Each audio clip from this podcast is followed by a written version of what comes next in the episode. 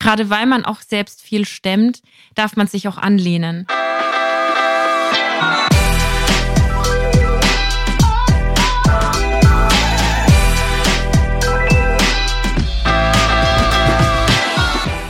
Hallo Lovers, mein Name ist Dr. Sharon Brehm und ich bin Paartherapeutin und Autorin. Und ich bin Annika Landsteiner und ich bin ebenfalls Autorin und wir sprechen in diesem Podcast über moderne Beziehungen. Heute reden wir über zwölf Dinge, weil mal wieder erste Folge im neuen Jahr. Zwölf Dinge, die wir beide in früheren Beziehungen gelernt haben. Und die teilen wir heute, damit du sie nicht mehr lernen musst. Wir machen es euch einfach. Ja, und wir haben aber auch gedacht, wir machen es ein bisschen persönlicher, weil wenn wir irgendwie so sagen, zwölf Dinge, die man lernen muss oder lernen kann, wir können ja nicht für alle sprechen. Wir können nur für uns sprechen. Zum einen das und zum anderen, ich weiß nicht, wie es dir geht, wie es euch geht, aber ich finde, Januar ist so eine Zeit, da ist man gern noch für sich und irgendwie noch so ein bisschen gemütlich. Und dann macht man sich gerne mit so einer Tasse Tee bequem oder isst vielleicht irgendwie Kuchen. Wir essen gleich Kuchen, wenn die Folge rum ist. Ich glaube, die Leute, die uns zuhören, denken, wir ernähren uns nur von Kuchen. Aber vielleicht haben korrekt. sie. ja, neues Jahr, Sharon. Herzlich Happy willkommen. New Year. Frohes Neues. ähm, und sonst so? Ich bin total gespannt auf das Jahr, was da kommen wird. Es gibt ein paar Überraschungen im Laufe des Jahres. Das stimmt. Es gibt ein paar ah. Überraschungen. Wir können sie auch sagen. Eine können wir schon mal. Das okay, wissen ja eh schon alle. Das wissen eh schon alle. Wir haben beide ein Sachbuch geschrieben. Also wer uns ein bisschen verfolgt, Sharon hat ja schon ein erstes Buch äh, mhm. geschrieben über Beziehungen und Liebe. Also Sharon schreibt mhm. Sachbücher und hat jetzt ihr zweites geschrieben. Mhm. Und ich schreibe vormerklich Romane und habe aber auch ein Sachbuch geschrieben weil du auch schon Nachvorsachbücher geschrieben hast. und das Coole ist, ohne dass wir es geplant hatten, unsere Bücher erscheinen einen Tag voneinander entfernt. Ja, das, das ist insofern absurd, dass wir auch bei verschiedenen Verlagen sind. Also es ist nicht abgesprochen. Meins erscheint am 14.05., deins erscheint am 15.05. Mhm. Und es wird so gut. Wie heißt deins, Sharon? Wieder Herz gestellt. Wie heißt deins? Meins heißt Sorry Not Sorry über weibliche Scham. Ihr könnt beide Bücher vorbestellen. Geil. Ja, ja weibliche Scham. Ich musste gerade Anni, mein Vulva Räucherstäbchenhalter sehen. Und sie war so, oh, gut, hatte ich gar nicht erkannt. Vielleicht, weil ich es schon so gewohnt bin, dass in allen Wohnungen von FreundInnen so weibliche Skulpturen und Formen überall zu sehen sind. Auf jeden Fall, was ich noch kurz sagen mhm. wollte, wegen dem Vorbestellen. Wenn ihr euch sicher seid, dass ihr eins von den beiden Büchern oder vielleicht sogar beide lesen wollt, dann bestellt die wirklich gerne vor, weil das der Sichtbarkeit hilft dem Buch und auch der Einschätzung der Erstauflage, mhm. weil die Bücher sind zum Zeitpunkt jetzt noch nicht im Druck. Mhm. Und das hat immer so ein bisschen was damit zu tun, wie viele vorbestellt sind, wie groß die ja. Nachfrage ist. Und umso mehr Bücher vorbestellt, umso mehr Menschen können ihre Scham auflösen und ihr Herz wiederherstellen. oh. Ihr Herz wiederherstellen. Ja, Sharon hat kurz den Claim für beide Bücher gemacht. Great. Okay. Wollen wir mit den zwölf Dingen starten? yes, zwölf Dinge. Ich fange mal an. Numero uno. Ich habe überlegt, was ich gelernt habe und ich habe an mir festgestellt, dass sobald sich so ein Gedanke ausformuliert hat, nehmen wir mal Stichwort, sollte ich mich vielleicht trennen oder ich würde mich gerne trennen oder vielleicht klingt er auch nicht so Vielleicht sowas wie, ich hätte Lust auf BDSM. Ich hätte Lust auf einen Dreier. Ich überlege mir wow, schon lange okay. eine Beziehung zu öffnen. Ich wollte es nicht gleich so dramatisch. Wir sind ja, Januar, wir starten gerade erst. Ach so, sorry, okay. Und ja, deswegen, gut. auf jeden Fall, egal welcher Gedanke hochkommt. Ich glaube, ich habe das mit der Trennung gesagt, weil es mir mit dem Beispiel bewusst wurde.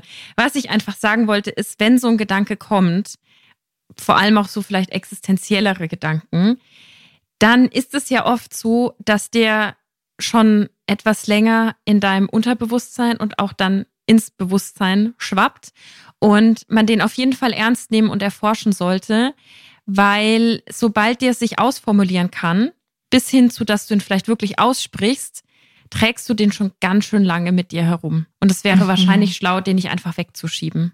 Und da muss man gar keine Angst haben, weil per se sind Zweifel ja auch erstmal nichts Schlimmes, mhm. sondern im Gegenteil, offensichtlich gibt es ein Bedürfnis oder einen Wunsch, den du noch nicht so lebst. Und ich glaube, wenn man das so lange wegschiebt, irgendwann wird das so bohrend, ja. dass man das nicht mehr ignorieren kann. Aber dann fühlt es sich schon wie eine Wahrheit wahrscheinlich an. Ja, Ich habe das auch in so Streits gemerkt. Natürlich muss man dazu sagen, dass man, wenn man streitet, auch oft was sagt, was man jetzt so nicht sagen wollte, was vielleicht auch verletzend war. Aber was da so raussprudelt, ist auch manchmal so ein Zeichen dafür, oh, wo kommt das denn her? Mhm. Und ich habe dann oft nach so Streits nochmal so überlegt, ach krass, ich habe den Satz gesagt und jetzt merke ich, dass der eigentlich schon länger eben in mir brodelt. Also wirklich mhm. ernst nehmen und du hast gesagt, vor allem erforschen, was dahinter steckt. Das habe ich gelernt. Ah, finde ich ein sehr schönes Learning. Wenn man es ernst nimmt, dann kann man auch viel verändern. Da gehe ich mit, ich habe noch einen zweiten Gedanken. Vielleicht kennst du das, dass man in einer Beziehung jemanden ganz, ganz toll findet, weil die Person ist so lustig, die Person kennt sich mit dem Thema so besonders gut aus, die Person ist so extrovertiert, die Person ist ein Ruhepol, die Person hat ganz viele tolle Eigenschaften. Mhm. Und du hast Angst, dass wenn du gehst oder mit der Person nicht mehr zusammen bist, dass du auch all diese positiven Eigenschaften oder Zugänge verlierst. Mhm. Hat das was mit Projektion zu tun, dass du so das. Ja, das ist genau das Stichwort. Mhm. Projektion. Manchmal sehen wir nämlich nicht nur negative Dinge in anderen Menschen, mhm. sondern vielleicht auch positive Dinge in anderen Menschen, die wir in uns selbst nicht sehen. Mhm und sich bewusst zu machen, okay, wenn ich da was Positives in einer anderen Person sehe, vielleicht gerade deswegen, weil es auch einen Teil in mir gibt, der das lebt und der einfach wachsen möchte, der Zuwendung braucht, den ich auch eben erforschen darf, mhm. erforschen möchte. Mhm. Und ich finde, es geht dann zum Beispiel, ich will natürlich nicht, dass jemand sich trennt. Mhm. Man darf sich trennen, das ist total in Ordnung.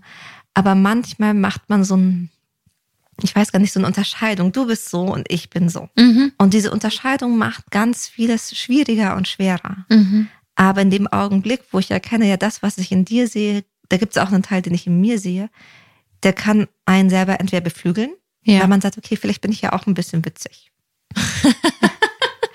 ja. Aber auch, okay, so das, was ich an dir so doof finde, dass du so unordentlich bist oder dass du, keine Ahnung, nicht pünktlich bist mhm. oder dass du keine Ahnung, so ein Workaholic bist. Aber vielleicht gibt es einen Teil in mir, der das ja genauso macht. Ja, ich gehe da total mit. Ich habe das gerade für mich überprüft und ich hatte das auch mal nach einer Trennung, dass ich dachte, die Person hat alle Werte, so die gleichen Werte gehabt, mhm. die gleichen Moralvorstellungen und ob man so jemanden wiederfindet, ist natürlich gequatscht. Wir haben sehr mhm. viele Menschen auf diesem Planeten. Aber ich habe auch gemerkt, dass diese Werte nur weil die die eine Person verkörpert, heißt es auch gar nicht, dass die andere sie nicht verkörpert und vor allem, dass ich sie mhm. nicht nochmal in welcher Form auch immer nochmal finde. Mhm. Total. So damit kann man eigentlich direkt starten, ne? so auch als eigene Reflexionsfrage. Was sind denn Dinge, die ich gerade anderen zuschreibe, die ich aber gerne selbst mehr kultivieren möchte? Mhm. Gut. Gut. Hast du noch was? Punkt Nummer drei. Ich meine, das, was wir alle bereits oder mehr oder weniger wissen, es geht nicht nur darum, was wir sagen. Das ist so die aller, allererste Ebene, dass wir unsere Worte mit Bedacht wählen. Die zweite Ebene, und ich glaube, da sind uns viel, da wissen wir eigentlich schon ganz viel, es geht nicht nur um das Was, sondern es geht auch um das Wie. Mhm. Und ich merke in meiner Arbeit, aber auch in meinem Privaten, es geht nicht nur um das Was und es geht nicht nur um das Wie, sondern es geht auch um die emotionale Sicherheit, die wir miteinander haben. Und warum ich darauf gekommen bin, vielleicht hattest du ja auch schon mal den Moment, wo du das Gefühl hast, du schreibst einen so verletzlichen und so offenen Liebesbrief. Mm, und du gibst fast in jeder Beziehung. und mal wieder am Tippen. also alles runterschreiben, was ich so intuitiv fühle, diesen ja. ganzen Schmerz. Und man gibt sich so viel Mühe dass das nicht Anklang klingt, sondern offen und freundlich und wohlwollend, aber dass man trotzdem erzählt, was man so braucht. Mhm.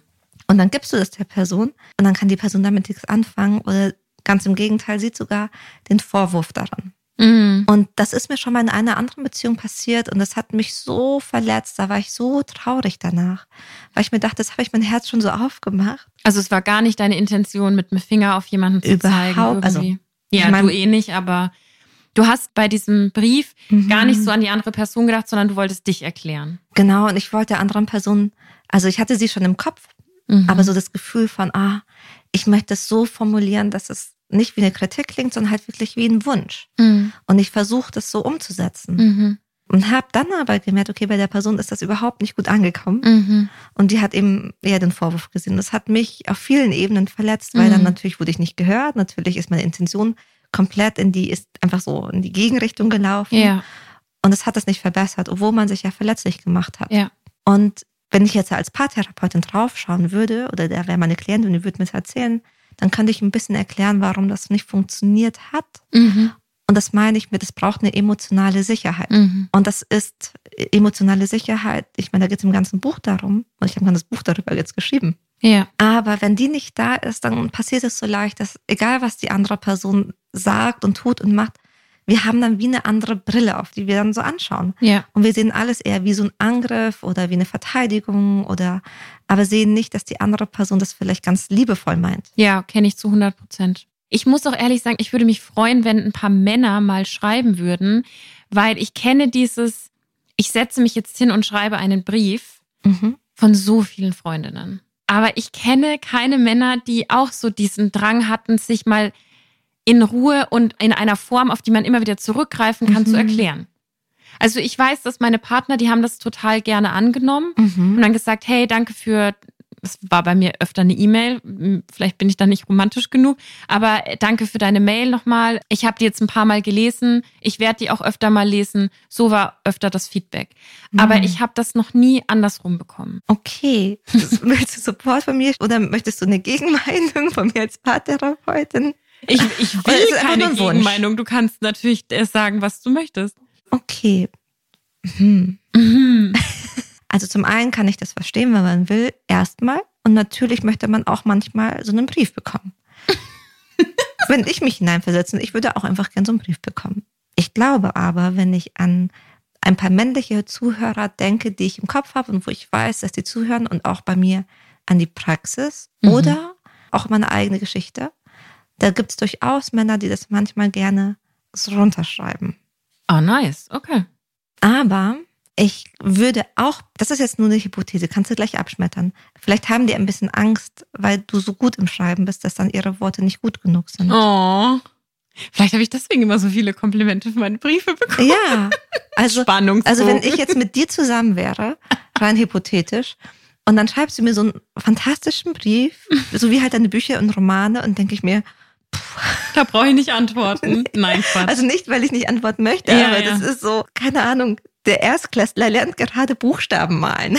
Naja, okay. Ich nehme es einfach mal als Kompliment an, aber ich würde wirklich gerne an Männer rausgeben, die sich jetzt denken, hm, habe ich echt noch nie gemacht. Warum eigentlich nicht?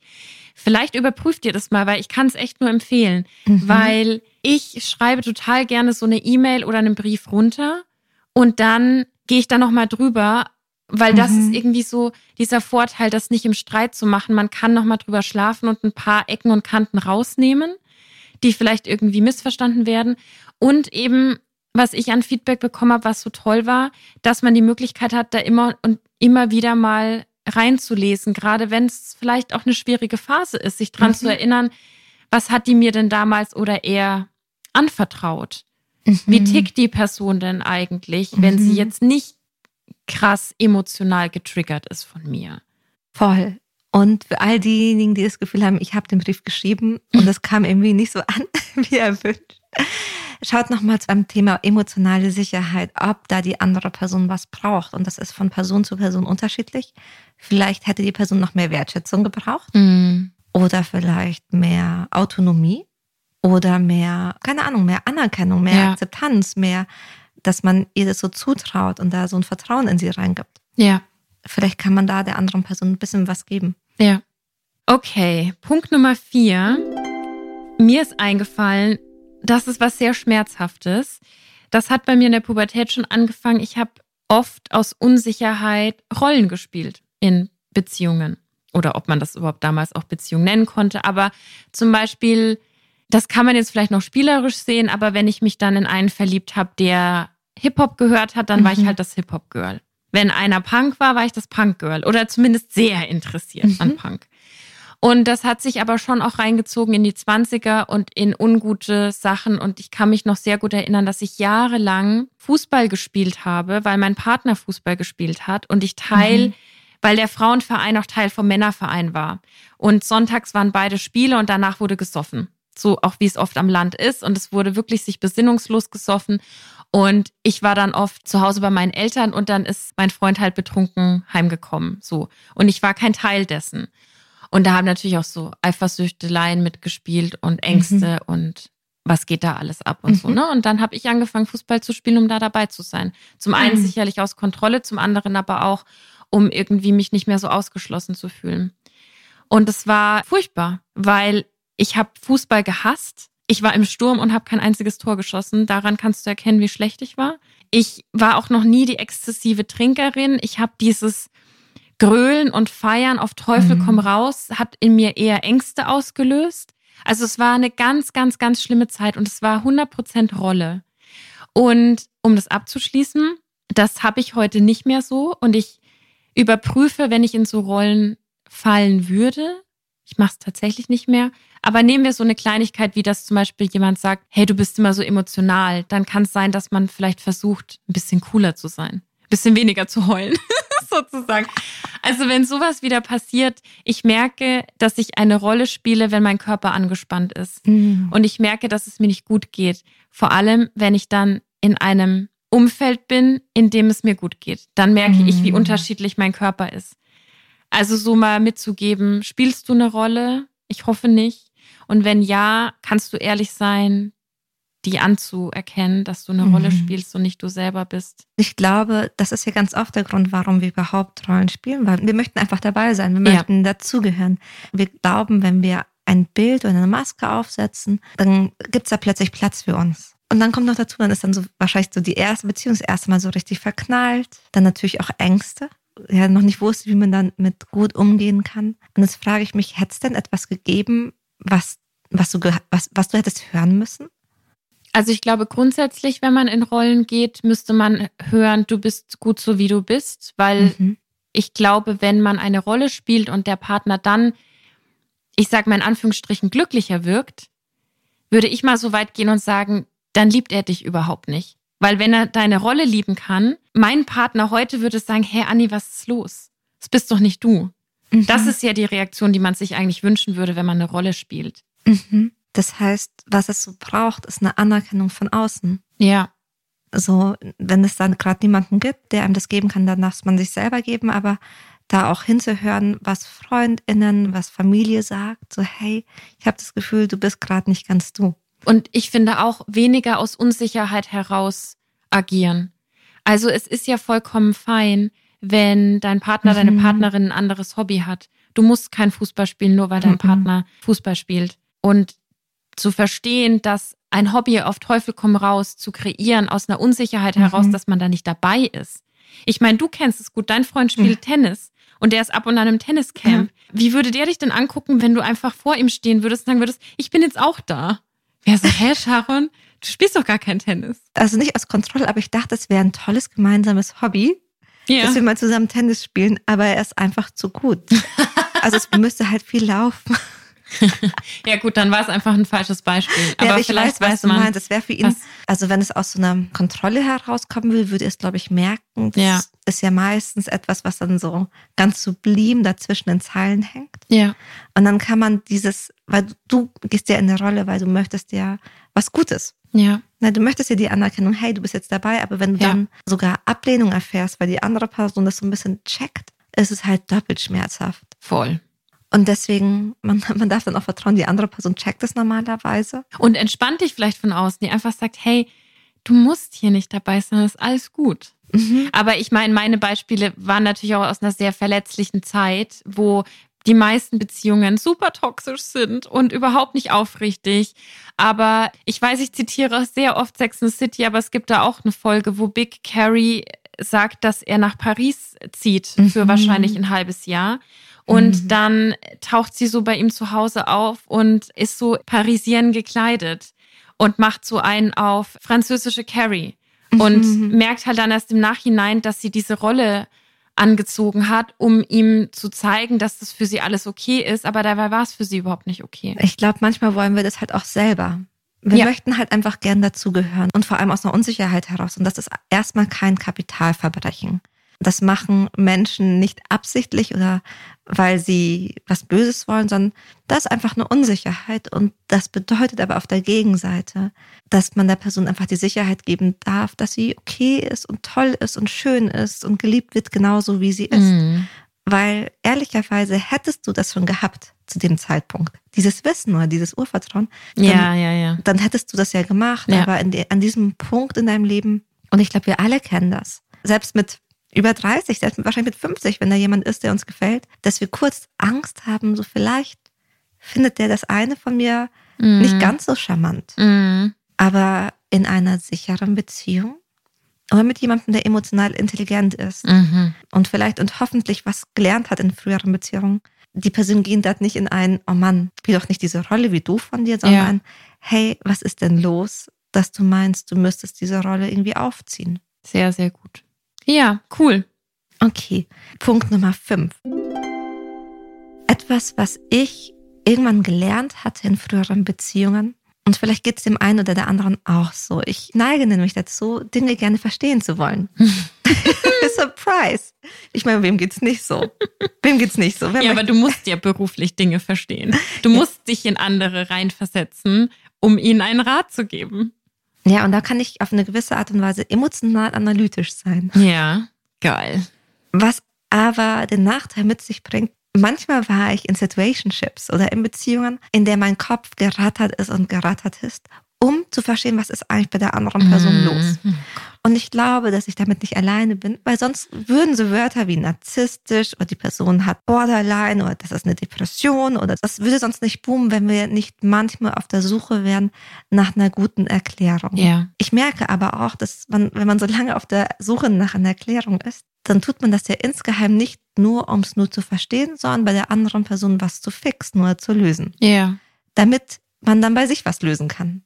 Ja. Das wäre ungefähr so wie, keine Ahnung, du bist heute hungrig und deswegen ein bisschen hangry, also biete ich dir Kuchen an, in der Hoffnung, dass du dann mit mir einfach lieber verloren gehst. Mhm. Und das kann in manchen Situationen wie einem Kuchen, wenn es eine einfache Lösung ist, funktionieren. Ja. Aber in solchen komplexen Situationen wie einer Beziehung Ja. sollte es nicht meine Aufgabe sein, dass ich auf deiner Seite was löse oder aufarbeite oder repariere, damit du dann meine Bedürfnisse zumindest respektvoll behandelst. Bedeutet nicht, dass du sie lösen musst, aber dass damit ein Respekt in meine Richtung oder eine Mhm. Neugier, eine Offenheit mir entgegenkommst. Und Mhm. da sind einfach Labels total egal.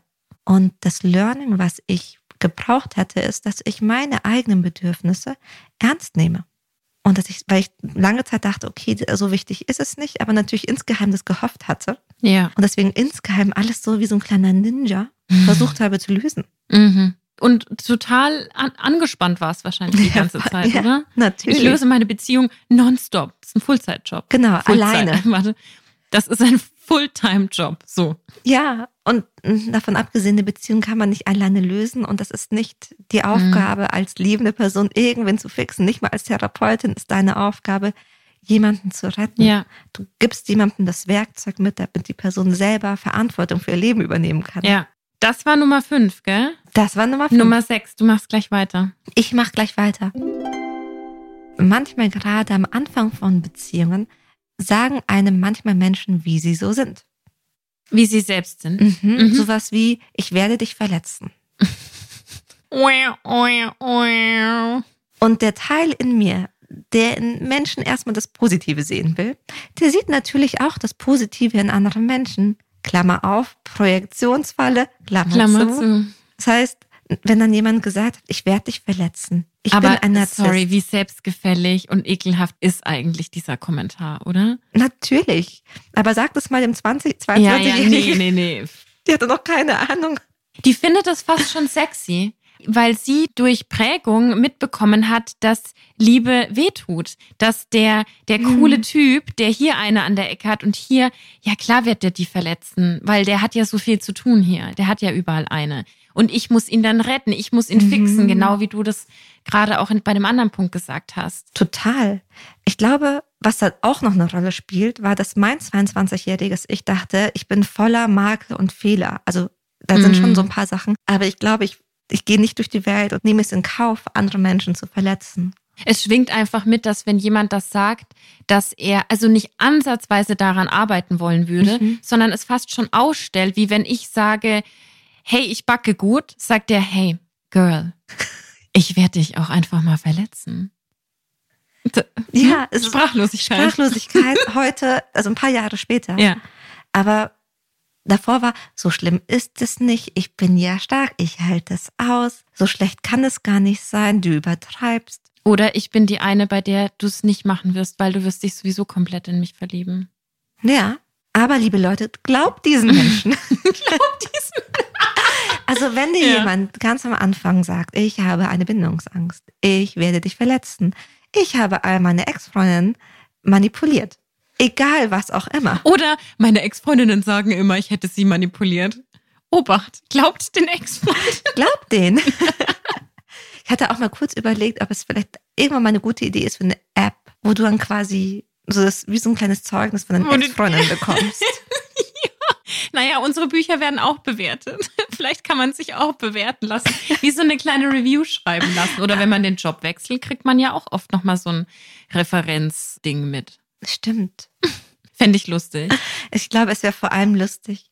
Aber manchmal wird da, glaube ich, auch dreckige Wäsche gewaschen. Ja, auf jeden Fall. Okay, Ist dein Punkt fertig oder magst du noch was dazu sagen? ich bin fertig. Also Okay. außer wirklich traut den, sag Ja. nicht diskutieren, einfach glauben und weglaufen im Worst Case. Im Worst Case, ja. Nächster Punkt, Sharon. Ja, ich war fleißig. Ja, mach. Der nächste Punkt ist, dass glückliche Beziehungen nicht nur von der Liebe abhängig sind. Wir glauben und ich glaube, Hollywood und Serien und Musik haben uns da auch gut hinerzogen, dass wir glauben, Liebe muss alles lösen können. Mhm. Wenn ich jemanden liebe, dann muss ich über Dinge hinwegsehen können. Wenn ich jemanden liebe, dann muss ich Dinge vergeben können. Wenn ich liebe, dann habe ich Zeit für jemanden. Wenn ich liebe, dann spielt es keine Rolle, ob wir kurz vorm Hungertod stehen. Ja. Wenn ich liebe, dann ist es egal, ob du Kinder möchtest und ich möchte keine Kinder. Wenn wir uns lieben, dann können wir wie Romeo und Julia auch gegen den Rest der Welt irgendwie ankämpfen. Mhm. Und die Realität ist, dass Liebe für eine glückliche Beziehung nicht immer ausreicht. Ja. Nur weil du jemanden liebst, spielen leider in dieser Welt auch, keine Ahnung, eine Arbeit eine Rolle und da zieht jemand an dir oder sind Kinder eine Rolle oder ein Hund. Da sind auch weltliche Sorgen. Mhm. Das ist manchmal traurig, weil ich merke das auch bei Paaren. Wenn man die auf eine einsame Insel stecken würde, dann wären die glücklich miteinander. Ja, ja, klar. Und merken, oh, das Außen ist einfach ganz schön anstrengend. Das kann auf der einen Seite manchmal sehr frustrierend sein, weil man das Außen nicht immer so leicht verändern kann. Mhm. Aber es kann auch erleichternd sein, weil man merkt, okay, manche Sachen hat man nicht so ganz in der Hand. Mhm. Das ist nicht die Schuld von einem selbst oder von der anderen Person. Ja. Ja, ich glaube, das ist halt einer der schwierigsten Momente, sich einzugestehen, dass Mhm. sehr viel da ist, dass da keine große Verletzung vielleicht stattgefunden hat, aber dass es trotzdem nicht funktioniert. Und was ich vielleicht mitgeben kann für all diejenigen, die das gerade so merken. Wenn da Gefühle sind und man merkt, es hakelt aber an anderen Dingen, dann ist ein erster Schritt, das erstmal anzuerkennen. Mhm. Und Beziehungen können ein Kraftort sein. Insofern, als dass Beziehungen, wenn wir uns wirklich verbunden fühlen und da ein Commitment ist, uns auch mit Hindernissen anders umgehen lassen. Was aber bedeutet, wir müssen diese Hindernisse wirklich uns anschauen und wir müssen bereit sein, was zu verändern. Mhm. Zum Beispiel, wenn ihr merkt, okay, eigentlich ist unsere Beziehung ein toller Ort füreinander, aber es rappelt regelmäßig, weil wir einfach zu viel arbeiten oder weil eine Person zu viel arbeitet, dann ist es wichtig, das zu verändern. Ja. Also auch wenn es leichter ist, den Partner, die Partnerin auf die lange Bank zu schieben, als den Chef oder die Chefin zu verärgern, auf lange Sicht ist eure Beziehung, hat einen größeren Einfluss auf euer Wohlbefinden, als was euer Chef von euch hält. Mhm. Aber ich habe auch leicht reden, ich bin Paartherapeutin. nee, ich glaube schon. Ich glaube, das kennen viele. Mhm. Und ein zweiter Punkt, der wichtig ist, vielleicht auch zu dem, was du vorhin gesagt hast, mit Mhm. dem, dass man, wenn man schon mal so einen Gedanken hatte. Mhm. Ich glaube, es ist ganz wichtig, die Bedürfnisse und die Ängste von allen Personen sich zumindest mal anzuschauen und gemeinsam zu erforschen. Mhm. Wenn man dann am Ende merkt, okay, es braucht eine andere Lösung oder so schlimm ist es nicht. Ja, Wenn man da gemeinsam hingeguckt hat, dann ist es was anderes, als wenn eine Person da einfach drüber bürstet. ja. Punkt Nummer 8. Ich habe festgestellt, liebe Sharon, dass ich weiß ja, dass ich unabhängig bin. Mir Mhm. wurde es aber auch öfter schon gesagt, beim Dating oder wie auch immer, dass Männer das irgendwie cool fanden, dass ich so unabhängig bin. Also womit ich mein Mhm. Geld verdiene oder dass ich Geld verdiene. Nein, Quatsch. aber einfach, wir haben ja einen Wandel in der Gesellschaft. Mhm. Frauen dürfen ihr Geld verdienen. Es gibt Männer, die das toll finden, wie auch immer. Und ich habe aber für mich dann oft so festgestellt, dass ich mich trotzdem gerne anlehnen möchte an meinen Partner mhm. oder die Partnerin, je nachdem, wer das jetzt auch hört und für sich anwendet. Und ich glaube, dass es schnell auch so ein inneres Missverständnis werden kann, dass je unabhängiger man wird und je wichtiger man das findet, gut dazustehen, für sich zu sorgen, alles so mit sich. Also weißt du, ich war, bin Einzelkind mhm. und ich wohne alleine und ich versorge einen Hund alleine und ich mhm. versorge mich komplett alleine, bin komplett finanziell unabhängig. Mhm. Und gerade dann merke ich oft abends so, oh, gib mir mal deine Schulter. und also vielleicht auch für diejenigen, die in der anderen Position eben sind, die mit einer sehr unabhängigen Person zusammen sind, das eine darf Hand in Hand mit dem anderen gehen. Also gerade weil man auch selbst viel stemmt, darf man sich auch anlehnen.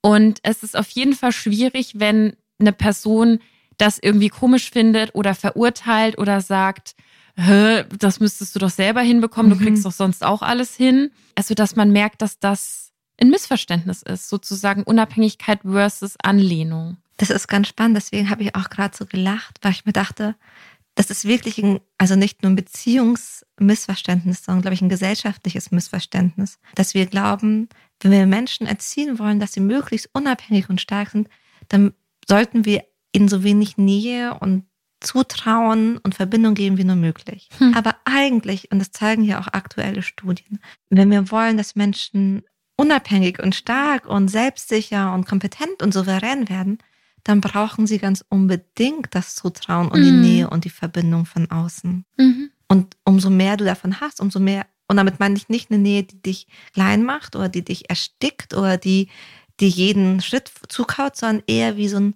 ich vertraue in deine Fähigkeiten und du darfst auch mal bei mir dich anlehnen. Ja. Du darfst bei mir mal eine Pause machen. Und ich höre dir zu. Und ich habe vielleicht nicht die Lösung für deine Fragen, aber ich höre dir gern beim Denken zu. Ja, und dass man einfach nicht irritiert ist, wenn eine unabhängige Person mal nicht weiter weiß oder mhm. zweifelt oder einfach eine Facette zeigt, wo man dachte, die hat die Person nicht. Also, mhm. Das gibt's ja sowieso nicht, dass jemand, ja, wie sagt man, eindimensional ist. Ja, zum Glück. Und vielleicht auch das so zu reframe, also einen anderen Blickwinkel darauf zu bekommen, dass wenn jemand, der sonst sehr autark und eigenständig wirkt, wenn die Person dann bei dir Hilfe sucht, dann ist es ja schon ein Vertrauens- und Liebesbeweis. Mhm. Ja. Weil zum einen wird sie das bei dir nicht machen, wenn sie sich nicht bei dir sicher fühlt. Oder wenn sie das Gefühl hätte, du könntest ihr gar nicht helfen. Ja. So, wenn ich ja, das Gefühl ja, habe, du bist emotional nicht intelligent genug, als dass du merkst, was ich gerade brauche, mhm. warum soll ich mich bei dir verletzlich zeigen? Mhm. Sehr guter Punkt, ja. Wir sind bei Punkt Nummer 9. Mm, okay. Vorsicht, Posterspruch, mhm. aber wichtig. Mhm. Wenn es deinen Frieden kostet, ist es nicht sicher. Mhm. Vielleicht kennst du das aus so Datingphasen oder aus Beziehungen, die so gegen Ende gegangen sind, dass dein Kopf ständig nachgedacht hat und mhm. überprüft hat, sind wir noch in Verbindung? Passt es noch zwischen uns? Ist es noch gut? Mhm. Und dieses dauernde Nachdenken, also zum Beispiel, du hast gerade jemanden getroffen, ihr seid euch total verbunden und total nah, ihr hört fast jeden Tag voneinander und plötzlich wird es weniger. Und dann fängt dein Kopf an, ganz, ganz viele negative Gedankenspiralen und Spiralen und Spiralen zu drehen. Ja. Und was dann eigentlich passiert, ist, dein Körper und dein Kopf sind total verunsichert. Ja. Und es kostet dich einfach Nächte, aber es kostet dich auch Energie und Zeit, die du vielleicht auf andere Bereiche deines Lebens anwenden dürftest, anwenden müsstest. Ja. Und wenn auf der anderen Seite niemand ist, der möchte, dass es für dich anders ist und mhm. der was an seinem Verhalten verändert, mhm. dann ist es das nicht wert. Mhm. Hart aber wahr. Hart und wahr. Ich hätte jetzt gern wie so ein Richter. So ein Klöppel, ne? Genau. Bumm. Ja ich glaube, man möchte das nicht so gerne haben und nicht so gerne ernst nehmen, aber ich glaube, also zumindest mein früheres ist, ich hätte das nicht gerne gehört. Ja. Aber es hätte mir geholfen, schneller mit Dingen abzuschließen, die später ja dann sowieso abgeschlossen wurden. Ja, ja. ja. Weil sie nicht gut getan haben. Mhm. Beziehungen haben eine Gegenseitigkeit. Wir müssen und sollten in wie einem Echo sein wo, wenn ich was sage, hat das eine, eine Auswirkung auf dich und dass du spiegelst mir das zurück. Und das kann mhm. etwas sein, was mir nicht gefällt, aber es kann was sein, was gut ist. Aber wenn es dann keine Veränderung, keine Resonanz gibt, dann ist es mein Frieden und meine Energie und meine Zeit wirklich nicht wert. Ja. Finde ich gut. Finde ich gut, dass du mal so durchgreifst. Mm, hast du es gemerkt? Mm, Ja, Mit ja. dem Klöppel. Da war Schmackes dahinter. Punkt Nummer 10. Der kommt von mir. Ich stelle oft fest, habe ich vor allem beim Dating festgestellt, dass ich mich schwer tue mit Menschen oder mit so diesem Gefühl, dass die andere Partei alles organisiert, dass von der Partei aus alles kommt und ich dann sehr schnell passiv werde.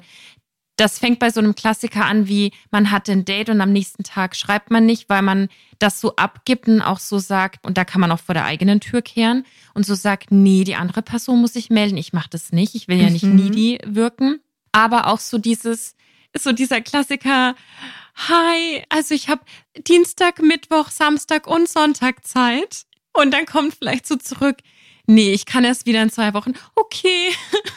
Oh. Also ich war oft im Dating, auch wenn ich noch unsicher war und nicht so sicher wusste, ab wann kann ich mich zeigen, ab wann kann ich ich Mhm. sein, war ich immer sehr passiv oder Mhm. hatte Angst davor, aktiv zu werden. Und ich habe mich Mhm. auch oft abhängig von den Gefühlen und der Anerkennung der anderen Partei gefühlt. Mhm. Also sehr viel ist von der anderen Person ausgegangen. Und das ist heute überhaupt nicht mehr so, weil ich für mich festgestellt habe, wie anstrengend das ist und vor allem, wie viel Zeit man dabei verliert. Weil Mhm. manchmal ist es nur ein Missverständnis, manchmal ist es aber auch, hey, das geht überhaupt nicht zusammen, weil die andere Mhm. Person will alles bestimmen und du machst dich klein, klein, klein und dann bist du so klein mit Hut. Was hat dir denn geholfen, um aus dieser emotionalen Abhängigkeit so rauszukommen? Tatsächlich nur, es ist vielleicht auch Kalenderspruch, aber das kam im Alter. Also ich bin viel mehr bei mir, kenne mich viel besser und auch was du beim Punkt vorher gesagt hast, du merkst viel schneller, was deine Zeit wert ist, wie viel dir dein Frieden wert ist. Natürlich tun Beziehungen weh und man begibt sich vielleicht auch mal in Abhängigkeiten, in die man nicht rein möchte, aber man ist verliebt, tralala, man steckt schon drin. Mhm. Aber ich lasse vieles nicht mehr mit mir machen, was ich früher mit mir habe machen lassen. Und ich weiß nicht, ob du einen Tipp hast. Mhm. Ich kann nur sagen, es kommt mit dem Alter. Auf alle Fälle im Alter, weil wir dann auch Erfahrungen machen. Es gibt ein ganz tolles Buch. Ich glaube, der Autor heißt Russ Harris und der Titel heißt The Confidence Gap. Und was ich spannend finde, ist, dass Selbstvertrauen, und das ist ja genau das, was wir brauchen, um unser Selbstvertrauen nicht mehr von der anderen Person abhängig zu machen, Ja. entsteht mit Erfahrungen. Selbstvertrauen entsteht dadurch, dass ich Dinge mache, vor denen ich Angst habe und dabei erfolgreich bin. Mhm. Also wenn ich zum Beispiel an meinen ersten Kuchen denke oder auch an unsere allererste Podcast-Folge. Ja. Ich war so nervös. Ja. Da war ich richtig, richtig nervös und hatte Angst. Und natürlich sind wir jetzt auch immer vorbereitet und schreiben alles runter.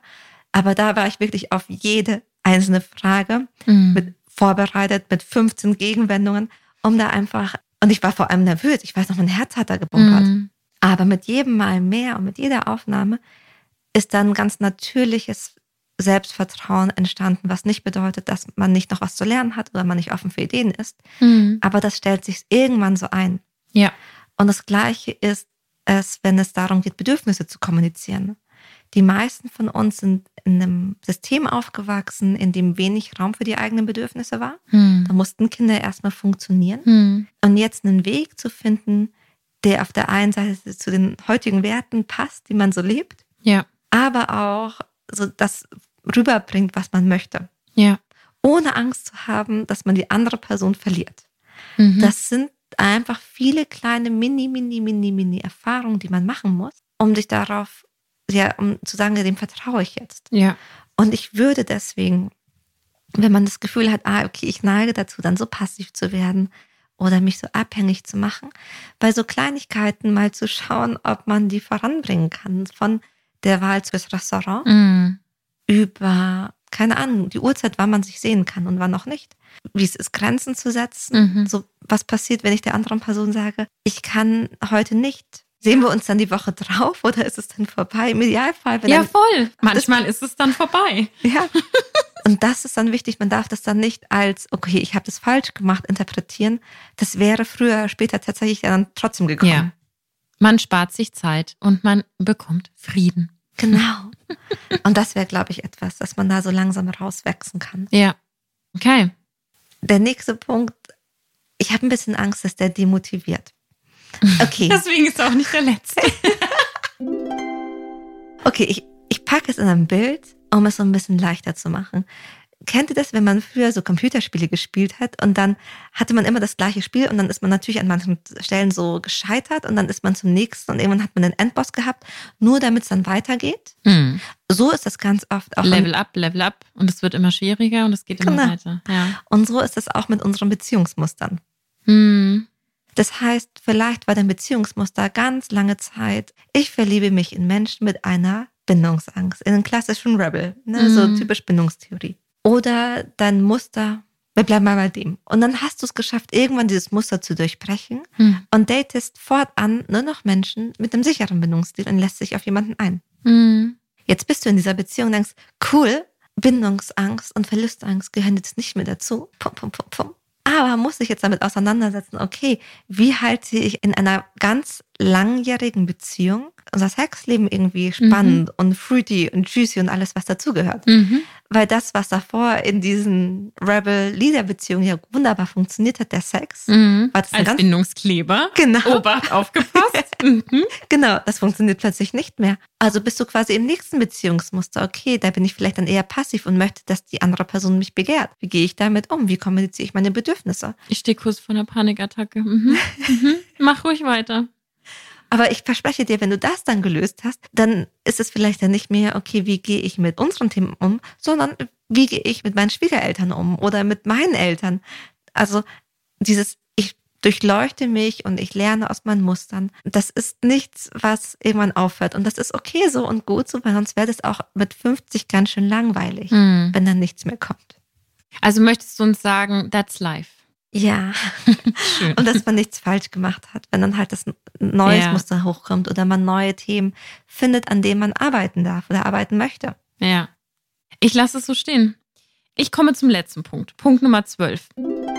Ich habe selbst keine Kinder. Ich merke es anhand meines Hundes, dass ich es wichtig finde, Dinge, Umstände, Lebewesen in deinem Leben relativ früh anzusprechen und nicht nur, hey, ich habe übrigens einen Hund und dann sagt die andere Person, ach cool, ich liebe Hunde und that's it, sondern wirklich zu erklären, welche Rolle dieser Hund oder dieses Kind oder dieses Hobby, was vielleicht Mhm. schon Amateursport ist, wie auch immer, Ja.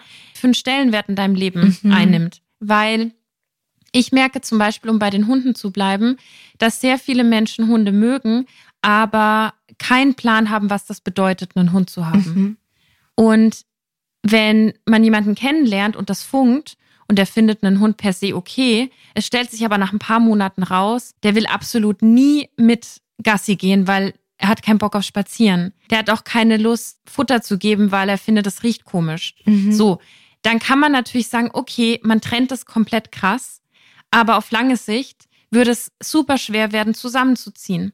Oder wenn du krank bist, ich finde, der Partner, die Partnerin ist der erste Mensch, den man anruft. Kannst du mit dem Hund rausgehen? Oder kannst du dich um mein Kind kümmern? Oder Mhm. kannst du das machen? Und das habe ich festgestellt. Ich finde, also ich mache das für mich, aber ich fände das bei der anderen Person auch wichtig, dass sie mir Dinge relativ früh erklärt, was die für sie bedeuten Mhm. und wie wichtig die für sie sind. Und auch, wie sich das im Alltag zeigt. Oh ja. Mhm. Ich muss an meine Therapeutin denken, weil auch Therapeutinnen haben Therapeutinnen. Und Therapeutinnen, die Therapeutinnen haben, haben Therapeuten. Genau. Ähm, und die hatte damals gesagt, dass es nicht nur darum geht, welche Werte haben wir, sondern passen auch unsere Alltage oder das, was wir so im Alltag machen und tun, passt das zusammen. Ja. Weil ganz oft, wenn Leute anfangen zu daten oder sich auf eine Beziehung einlassen, dann ist da so ein, ich hätte gerne jemanden, der immer in den Bergen ist. Also ich will jemanden, der tierlieb ist. Mhm. Aber man durchdenkt nicht, was das dann de facto bedeutet. Also Mhm. wenn dann jemand da ist und der bringt den Hund mit, dass die Person ja dann, keine Ahnung, dann die Urlaube auch mit Hund eventuell gestaltet oder Mhm. da jemanden braucht. Mhm. Oder dass, wenn da jemand ist, der geht immer in die Berge, dass die Person vielleicht dann halt nicht ausstifft, um mit dir dann erstmal frühstücken zu gehen, Ja, sondern vielleicht auch um Weil drei Uhr morgens los auf den Berg möchte. genau, weil sie zum Sonnenaufgang auf dem Berg stehen möchte, wo du deinen ersten Kaffee vielleicht gerade trinkst. Genau. Ja.